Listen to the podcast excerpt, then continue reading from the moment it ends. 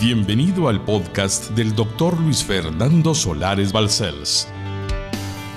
Es nuestro anhelo que su vida sea impactada y transformada a través del siguiente mensaje.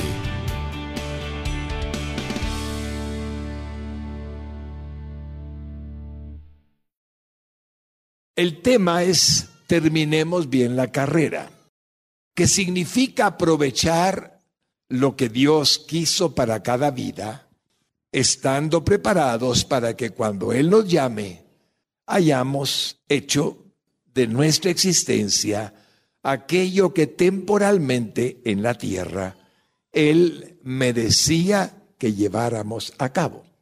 El apóstol Pablo es el ideal prototipo de lo que significa una vida con un cumplimiento perfecto él terminó bien la carrera.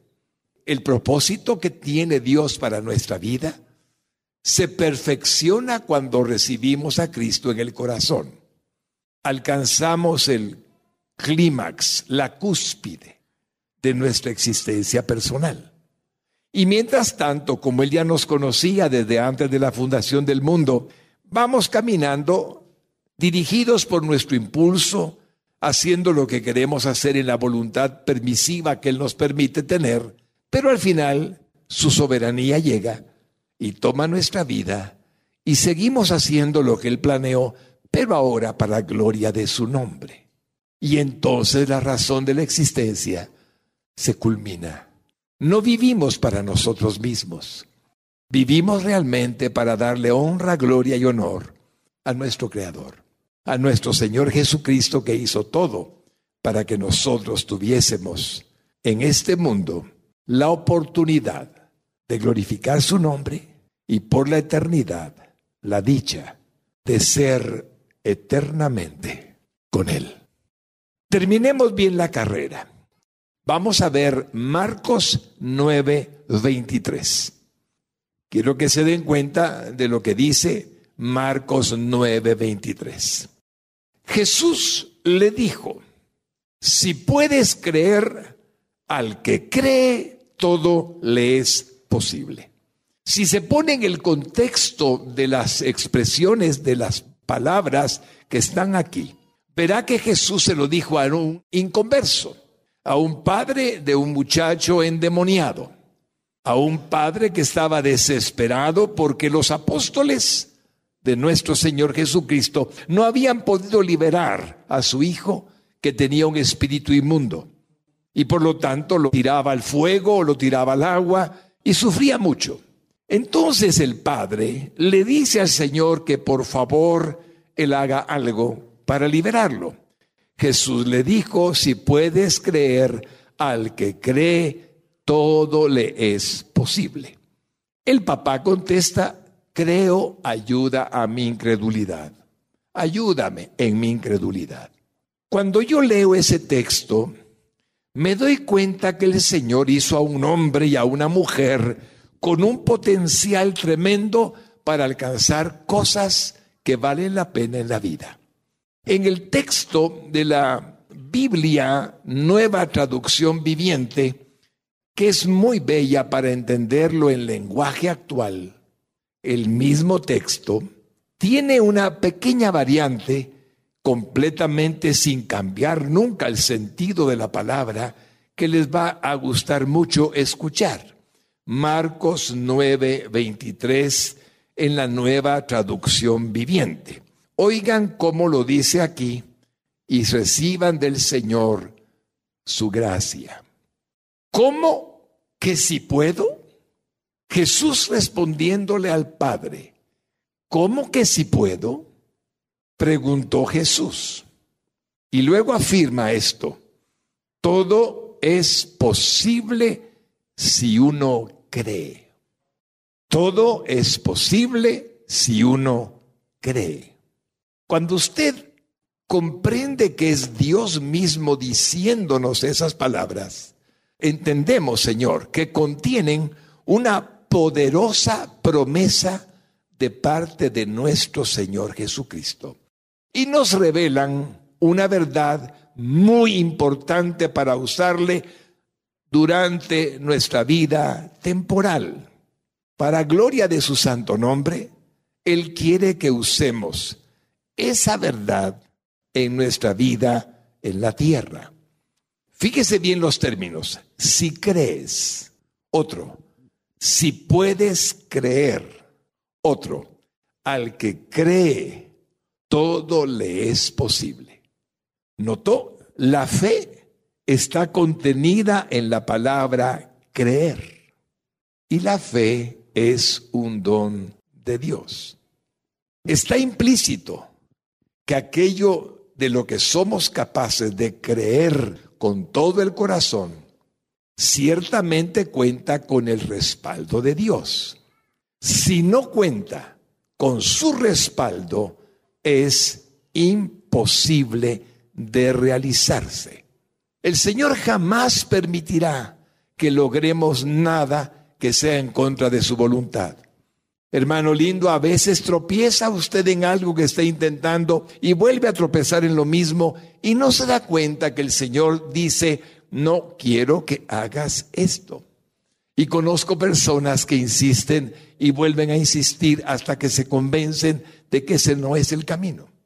Lo que necesitamos comprender es que si es para su gloria, Él lo permitirá que si es bueno para nosotros, Él lo permitirá. Y lo más importante, si es parte de su plan para su vida, Él lo permitirá. Entonces, lo que necesitamos comprender es que nunca nos permitirá nada que vaya en perjuicio de su santo nombre y que al final sea o resulte para nuestro mal.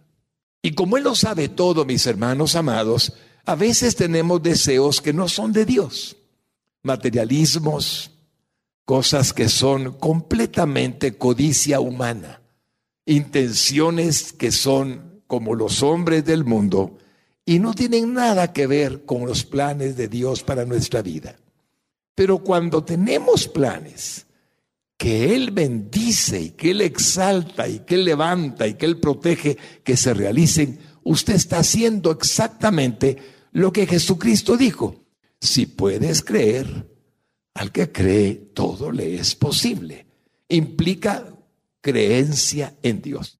Déjeme mostrarle un texto donde le revelo esta verdad escritural como algo cierto.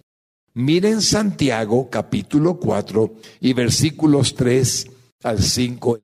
Dice así, pedís y no recibís, porque pedís mal para gastar en vuestros deleites.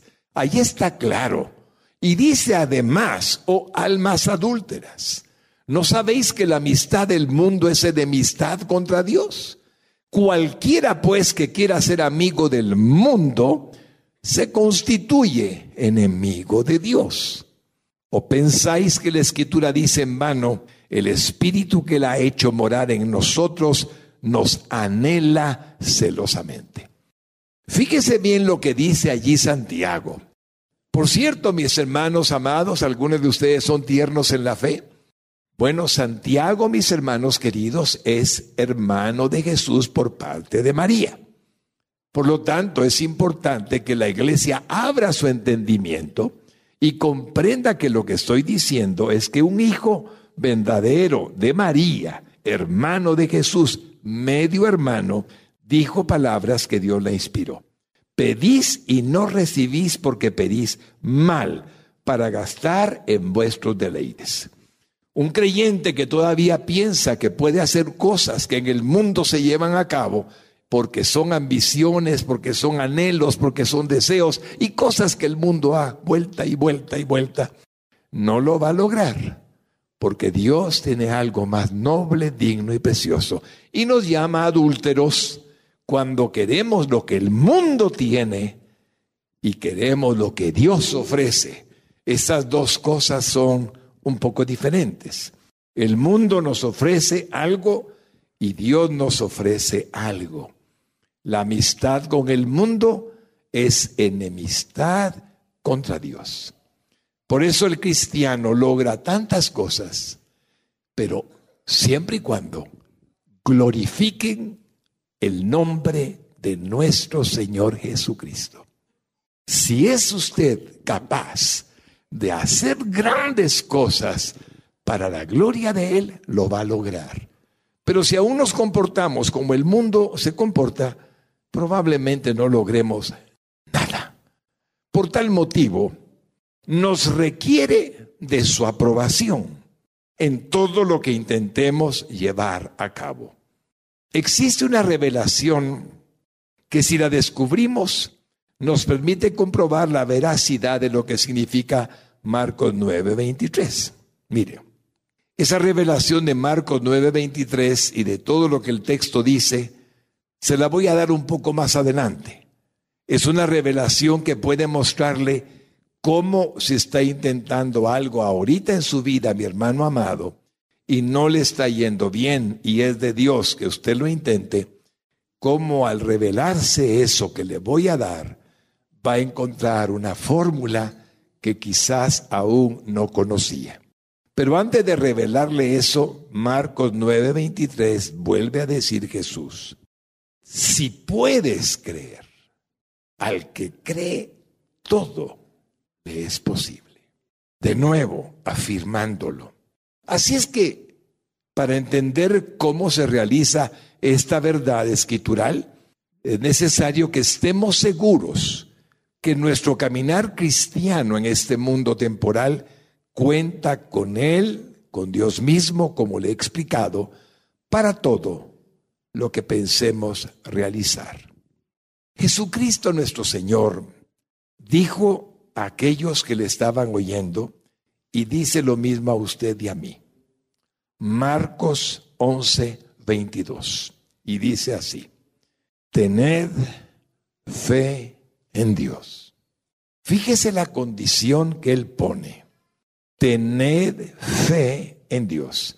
¿Sabe que el texto griego es impresionante? ¿Sabe que dice literalmente? Tened fe de Dios. Así dice. Tened fe de Dios.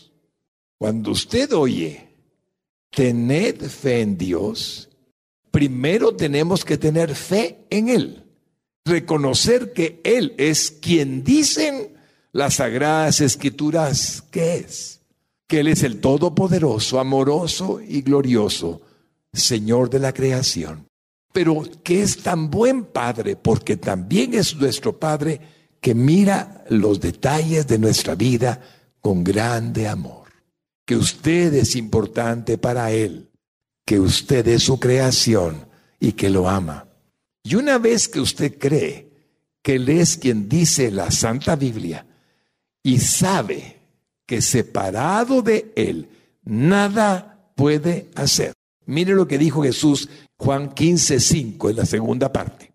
Dijo Él, porque separados de mí nada podéis hacer.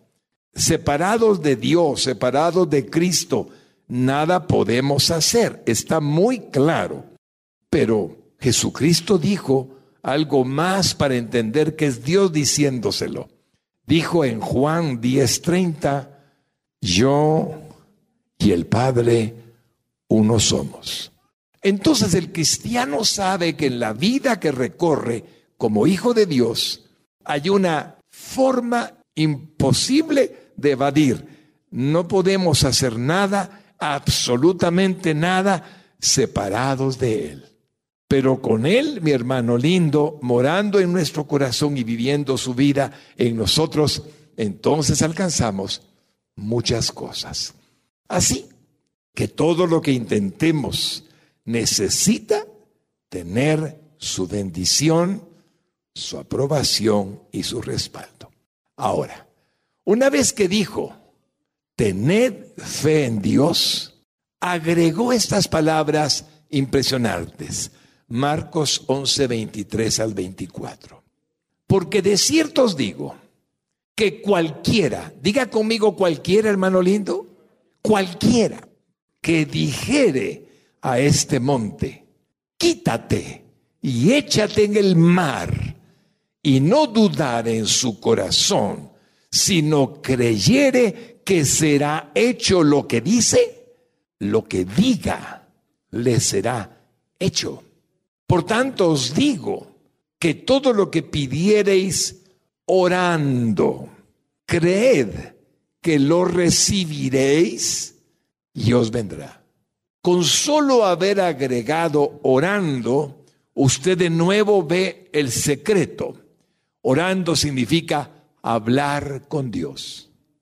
Así es que si usted está seguro de que aquello que quiere hacer orando es conforme a la voluntad de Dios en su vida, usted puede tener seguridad de que cuenta con su respaldo. Estas promesas divinas vienen entonces de nuevo a partir del versículo 22. Tened fe en Dios. Ahí está.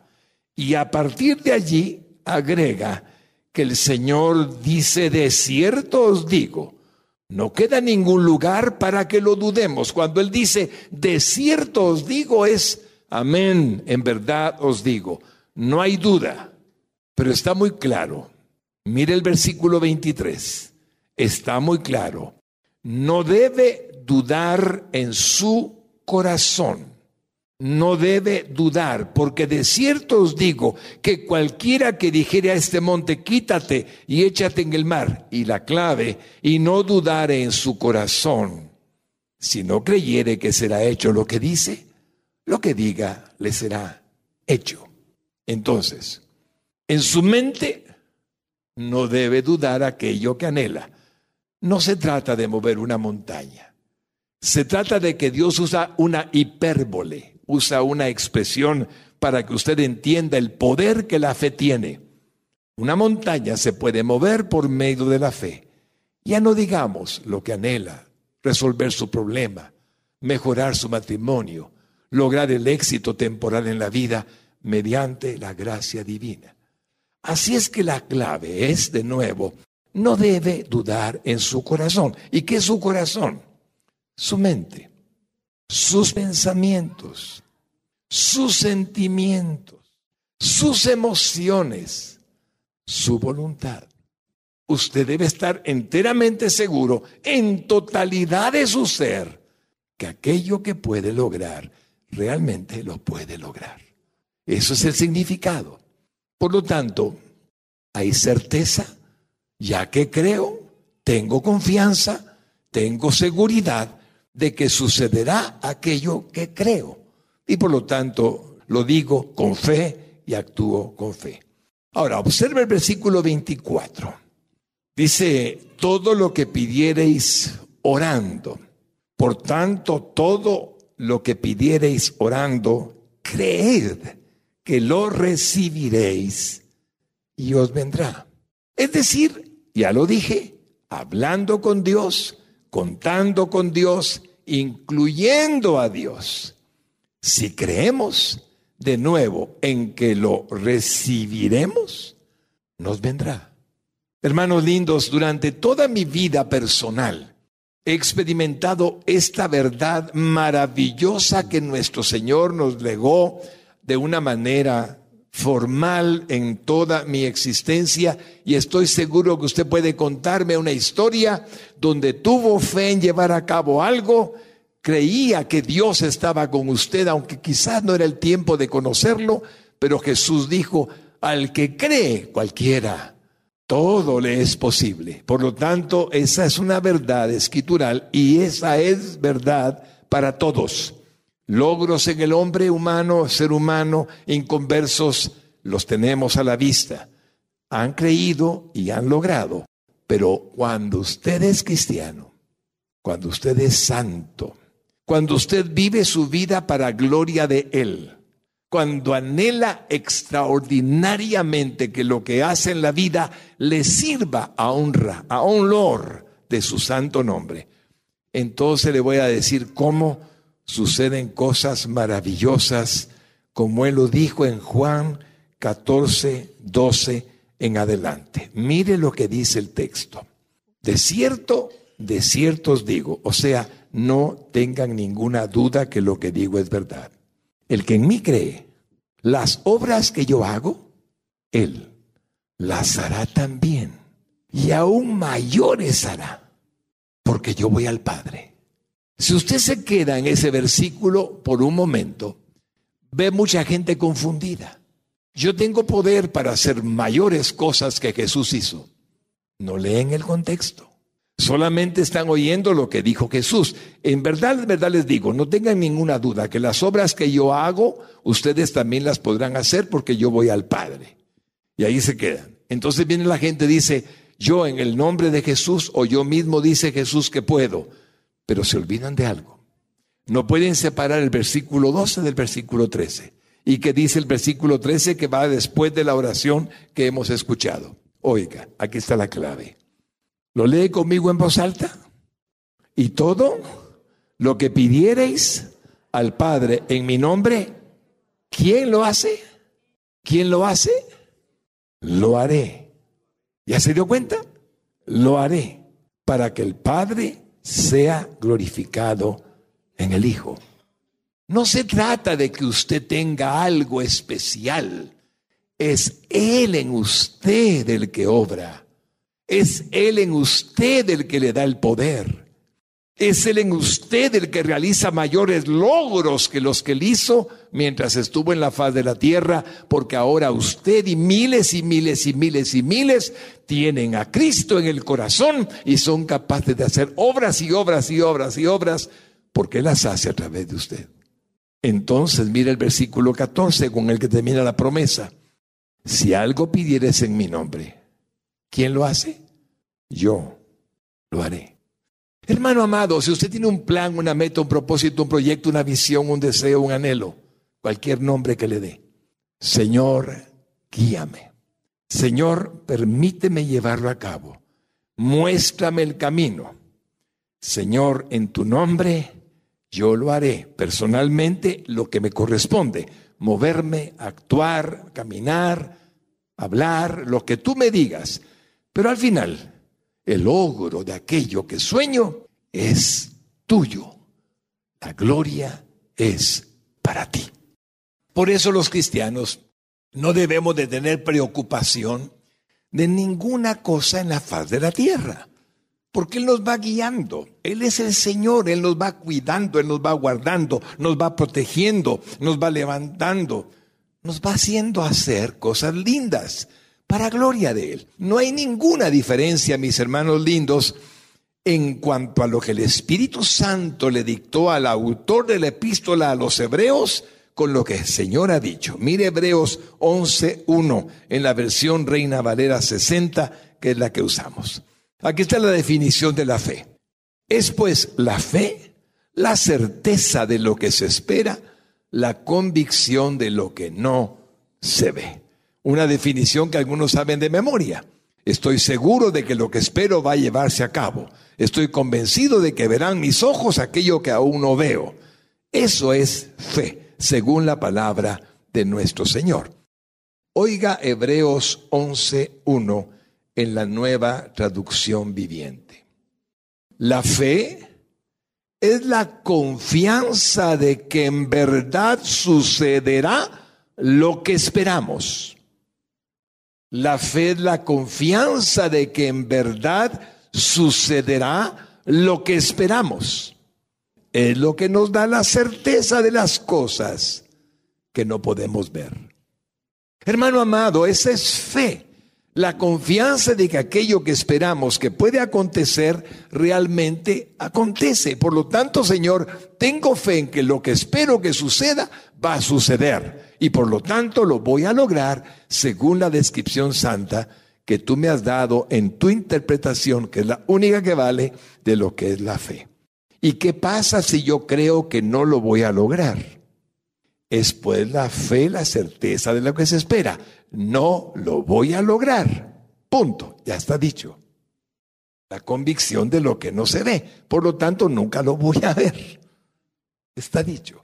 Hay gente que dice, a ver si sale, a ver cómo me va. No es así. La vida necesita confianza en aquello que podemos llevar a cabo en el nombre del Señor. Si no, es un desperdicio y el intento es fracaso. Y si podemos confiar en Dios, en lo que esperamos, y estamos convencidos de que por cuanto Él lo ha puesto en nuestro corazón, entonces lo podemos lograr, lo lograremos, seguramente así será. Hermanos lindos, ¿recuerdan ustedes que Él es el que pone en nosotros así el querer como el hacer? Miren Filipenses 2.13, porque Dios es el que en vosotros produce.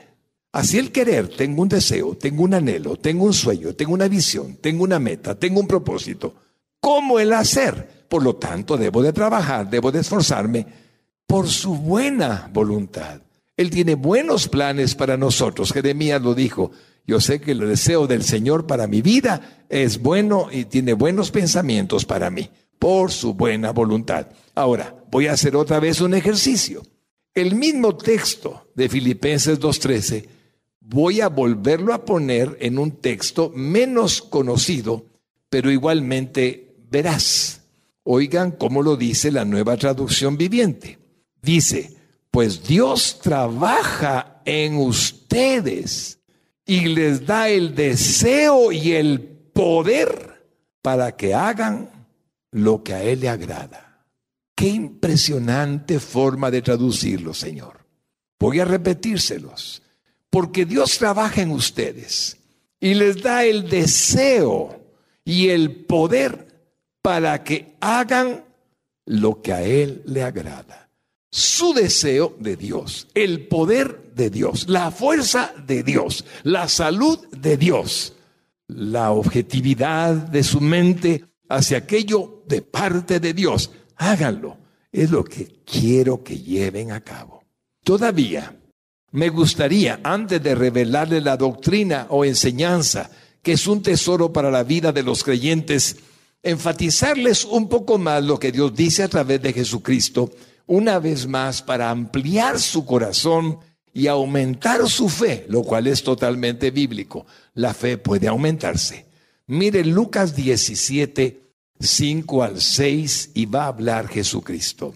Dijeron los apóstoles al Señor, aumentanos la fe. Entonces el Señor dijo, si tuvierais fe como un grano de mostaza, podríais decir a este sicómoro, desarraígate y plántate en el mar, y os obedecería. Mire qué figura más poderosa. Un sicómoro, mi hermano lindo, es una ceiba. En el oriente, en Israel, es un árbol de tronco enorme, alto y fuerte. Dura años de años dando verdor y es un árbol impresionante.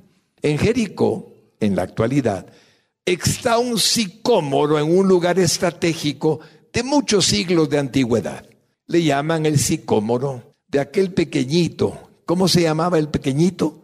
Saqueo, que se subió al sicómoro para ver a Jesús. Así es que Jesús dice, miren, ¿ven ese árbol grande, enorme, fuerte, plantado en la tierra? Si ustedes tuvieran fe del tamaño de un grano de mostaza, una semilla bien pequeñita, dirían al sicómoro, desarraígate y plántate en el mar, y el sicómoro les obedecería. Dios está diciendo, entiendan lo que significa tener fe. Entiendan el poder que tiene la fe. Si ustedes creen, pueden. Si no creen, no podrán.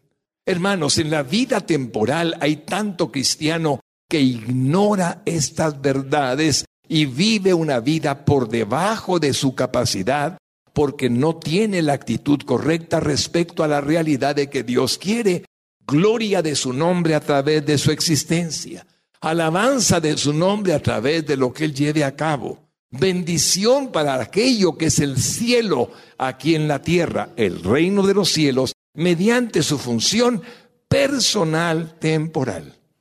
Y viven mal. No lo sabe. Es que si Dios quisiera, entonces tal vez Dios nunca ha querido que el hombre viva por debajo de su realidad. La potencialidad humana es tan grande y Dios dice, úsenla. La fe es tan poderosa, dice el Señor, que si creemos, aunque solo sea nuestra fe del tamaño de la semilla más pequeña, la de mostaza, sería posible lo que pareciera imposible. Recuerden, Dios lo hace por medio de nosotros.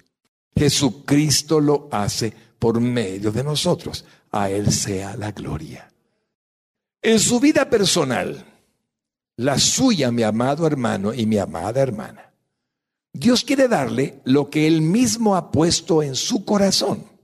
Él tiene un plan y solo usted lo puede cumplir. Así es que si Él mismo ha puesto en su corazón algo, si Él lo ha puesto en usted como un sueño, una visión, un deseo, una meta, algo es usted puede lograr. Y si tiene fe de que es posible, si lo intenta, lo podrá alcanzar. Si lo intenta. Bueno, ya le leí Marcos 9:23 de nuevo, otra vez. Vamos a verlo una vez más. ¿Cómo que si puedo? Preguntó Jesús.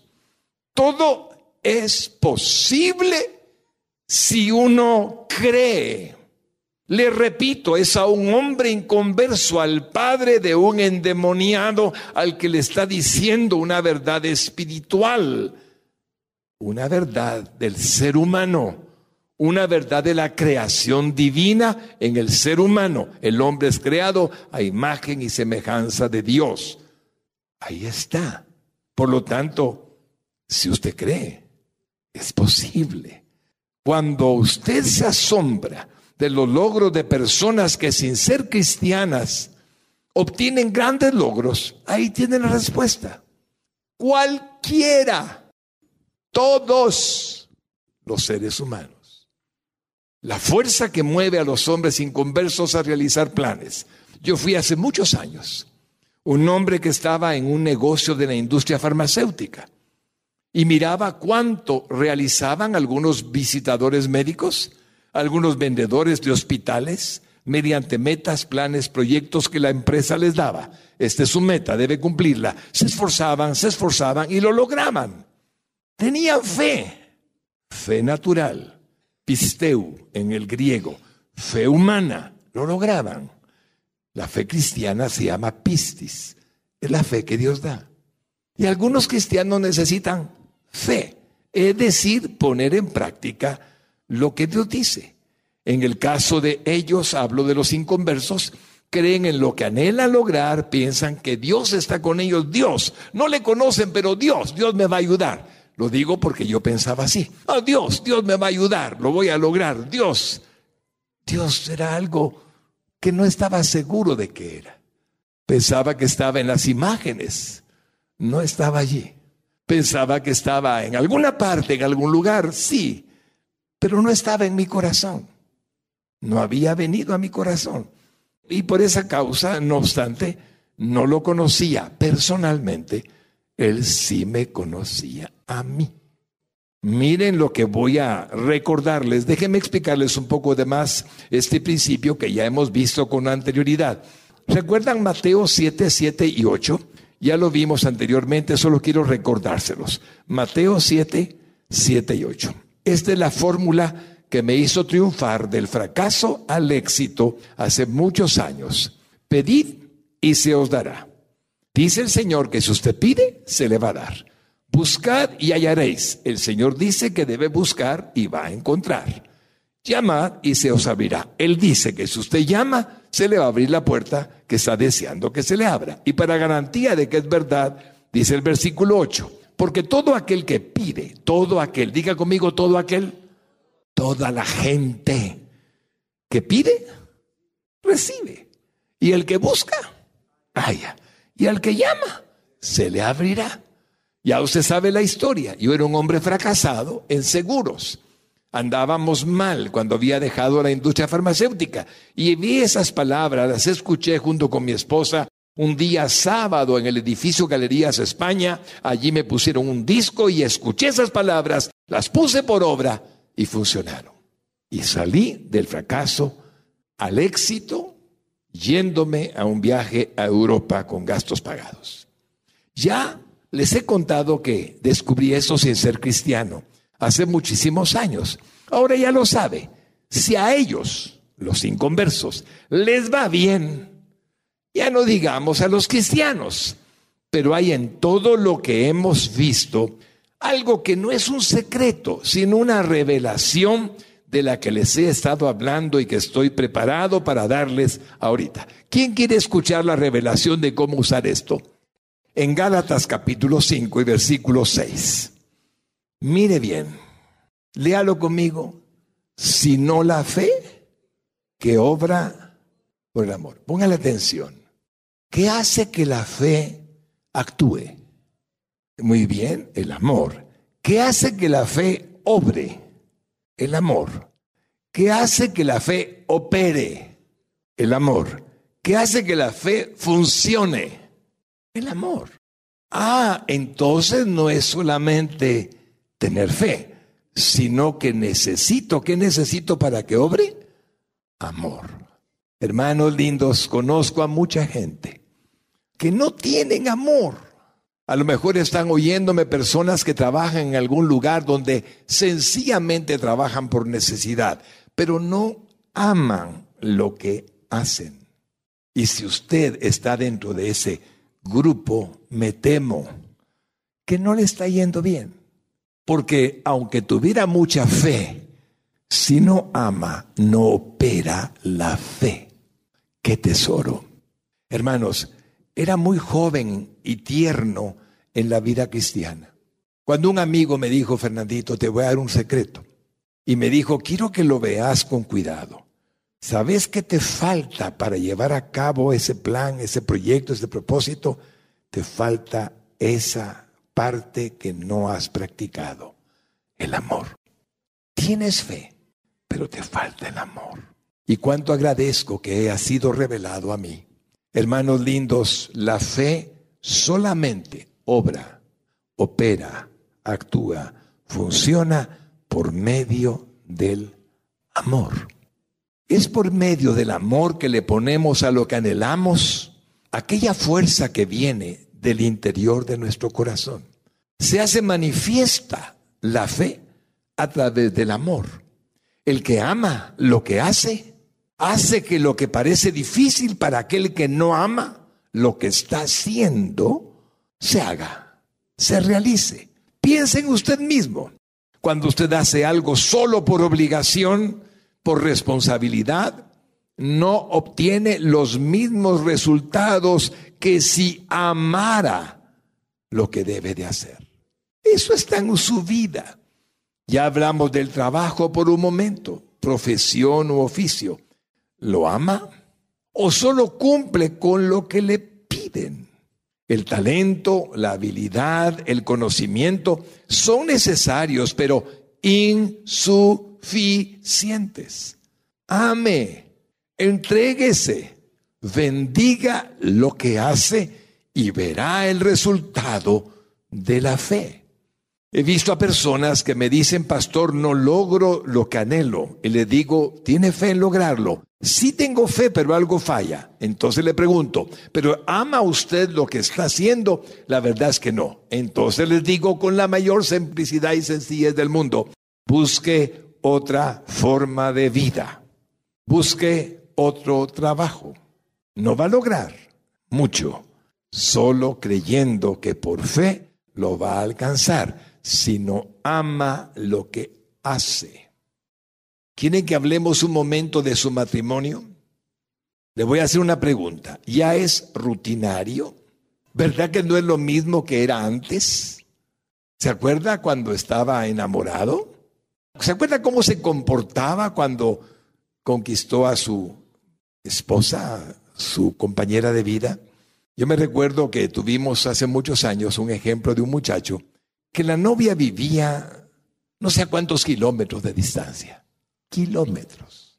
Y cada vez que él tomaba un bus para irla a ver, se tardaba más o menos una hora.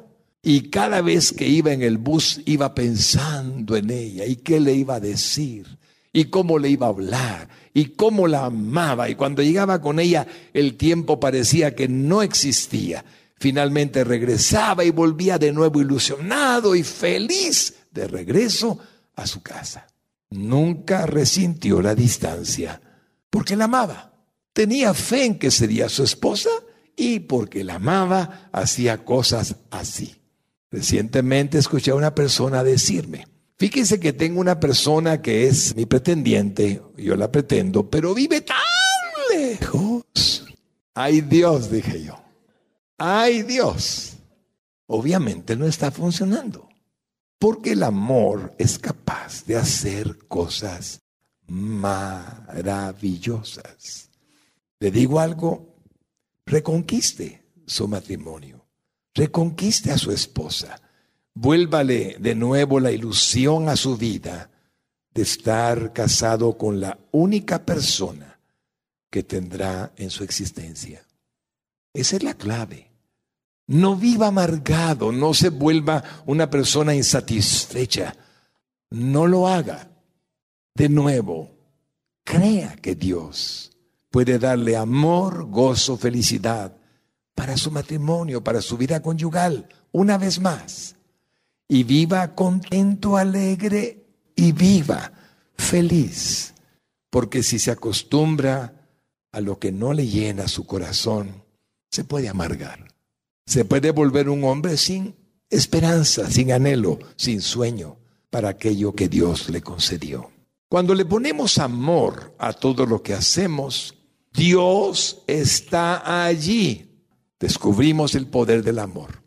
Porque es poderoso el amor, como vimos, la fe que obra, la fe que actúa, la fe que fundamenta su existencia para lograr lo que quiere. Es necesario que tenga amor. Y ahora descubrimos por qué. Porque Dios es amor. Así nos dice la escritura, primera de Juan 4, 8. El que no ama no ha conocido a Dios, porque Dios es amor. Hermanos lindos, Dios es amor, no tiene amor, no contiene amor, Él es amor.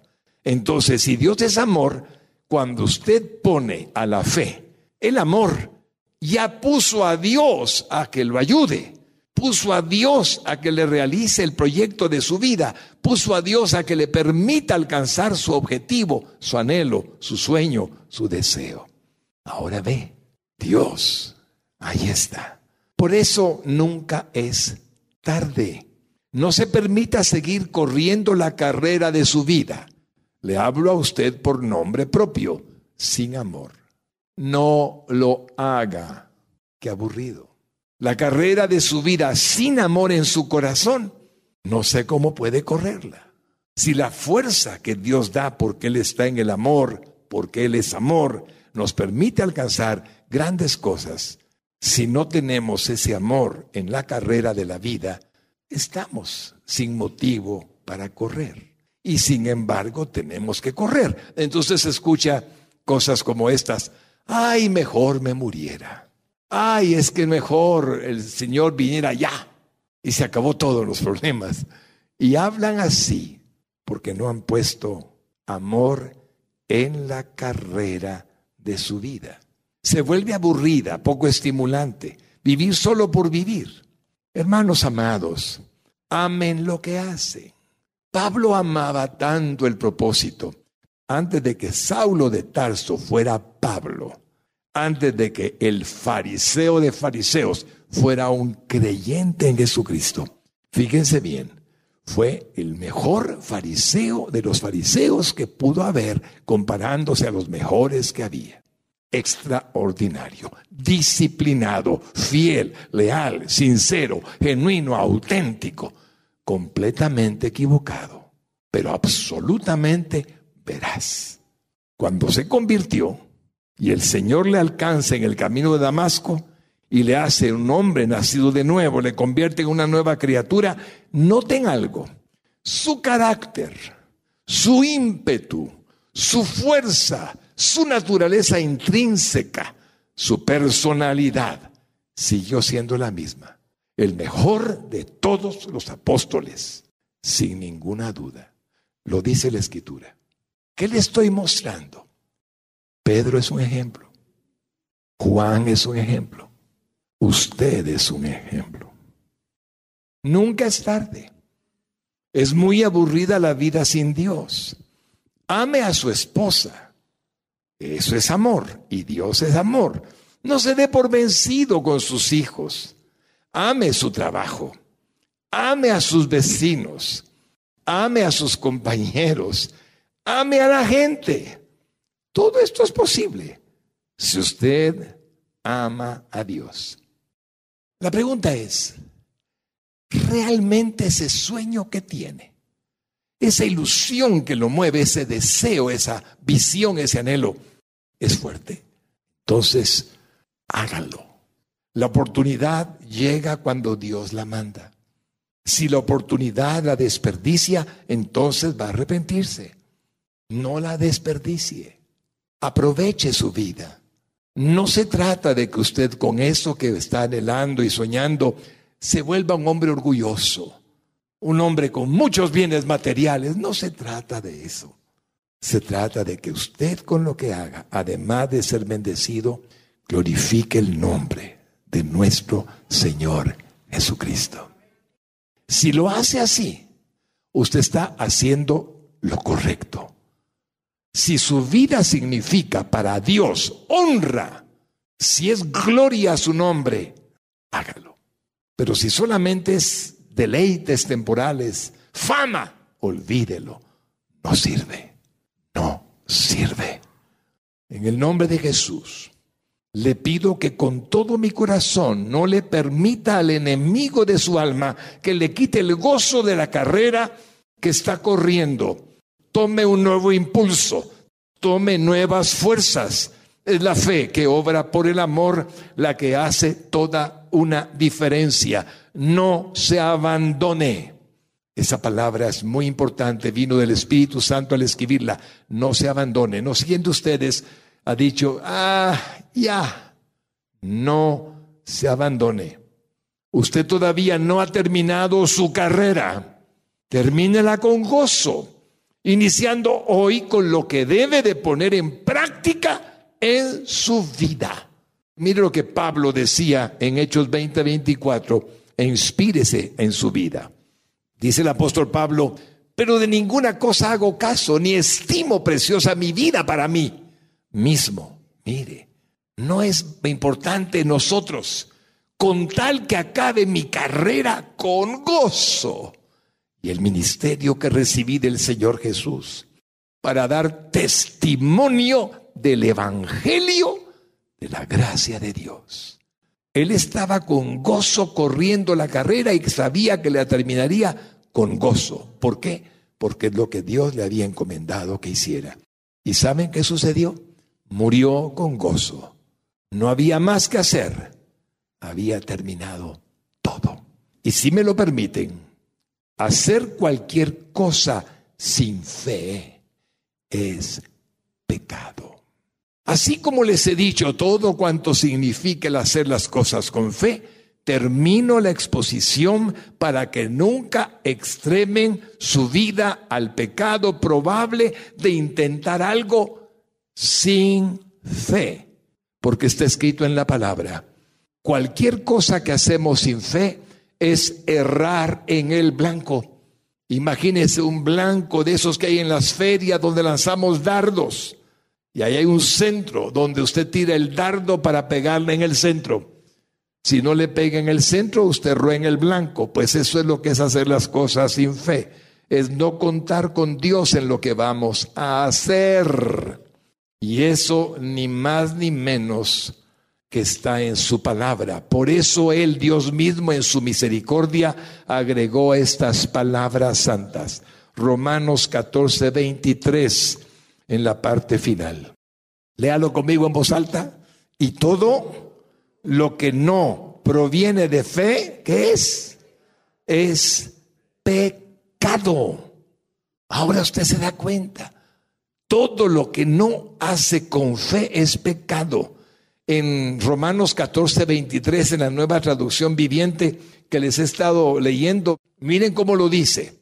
Si haces algo que crees que está mal, ¿qué cosa? Pecas. Pecamos. Está escrito por Dios. No lo hagamos. Entonces puede comprender por qué muchos fracasan en la vida no tienen fe en lo que hacen. por tanto carecen de amor de Dios para llevarlo a cabo. Sí, por eso muchos fracasan. Se preguntan a sí mismos, oiga lo que escribí, ¿me saldrá o no me saldrá esto aquello? Como no sé, voy a ver qué pasa. Otros dicen, bueno, no estoy seguro, voy a probar. Otros dicen, tengo mis dudas, pero tal vez funciona. Otros son más simples. A lo mejor tengo suerte. O algunos se atreven en los tiempos modernos, cuando el pecado abunda. Yo sé que estoy haciendo algo malo, pero de todas maneras lo voy a hacer. Cuando el llamado de Dios en nuestra vida es para esto o para aquello, no solamente debemos de agradecerlo, sino comprender que Dios mismo nos conducirá a la victoria, sin necesariamente, hermanos, excluir las pruebas, excluir los obstáculos, excluir las oposiciones y las luchas. Estas son parte de la vida, pero Dios va delante de nosotros. No les quepa duda que habrán dificultades. No les quepa duda que habrá oposición, sobre todo del maligno. ¿Quiere verlo a usted derrotado? ¿Quiere verlo a usted vencido? ¿Quiere verlo a usted en pecado? Quiero verle a usted como a Él le gustaría verme a mí. No lo permita. Nunca olvide la verdad escritural, que en nosotros mora Jesucristo. Y Él es más poderoso que el enemigo de nuestras almas. Que hay poder cuando usted tiene confianza en que le dio autoridad para echar fuera demonios y para vencer al enemigo de nuestras almas. Luchas, sí, pero triunfos para gloria de Jesucristo. Le puedo asegurar, varón bendito, y le puedo asegurar, varona bendita, que el Señor tiene un plan tan lindo para que usted pueda servirle a Él, para que usted pueda ser glorificador de su santo nombre, que vale la pena todo sacrificio siéndole fiel. Si aún no han nacido de nuevo, haré una oración de fe, hombre y mujer, para que la repita conmigo. Y aunque el enemigo se quiera oponer a que la haga, hoy es su oportunidad de ser libre, su oportunidad de irse fuera del dominio de la potestad de Satanás, de la oscuridad de las tinieblas y ser trasladado a la luz, a la luz admirable de Cristo Jesús. Repita esta oración conmigo. Dios verdadero y verdadero y único, te necesito. Hoy comprendo que soy pecador y que necesito a un Salvador. Y abro mis labios para confesar a Jesús como mi único y suficiente Salvador, porque solo Él tomó mi lugar en la cruz del Calvario y murió para que yo hoy fuera salvo, perdonado de todos mis pecados porque mis pecados cayeron sobre él. Hoy lo declaro, Salvador de mi vida, sustituto bendito para que sea libre, salvo por la eternidad. Y reconozco que al tercer día después de haber muerto, Jesús resucitó y se levantó y está vivo y es Dios. Jesús, entra a mi corazón por tu Espíritu Santo. He sido lavado y limpiado por tu sangre en la cruz del Calvario. Entra, Señor. Hazme templo vivo de tu Santo Espíritu. Hazme un templo vivo de tu gran amor. Y hoy declaro que soy cristiano nacido de nuevo. por la obra de la cruz. En el nombre de Jesús. Amén y amén.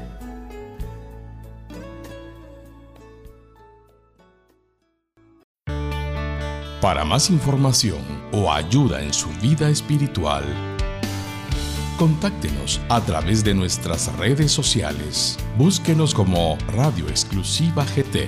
No duden en suscribirse a nuestro podcast para más contenido que edificará su alma.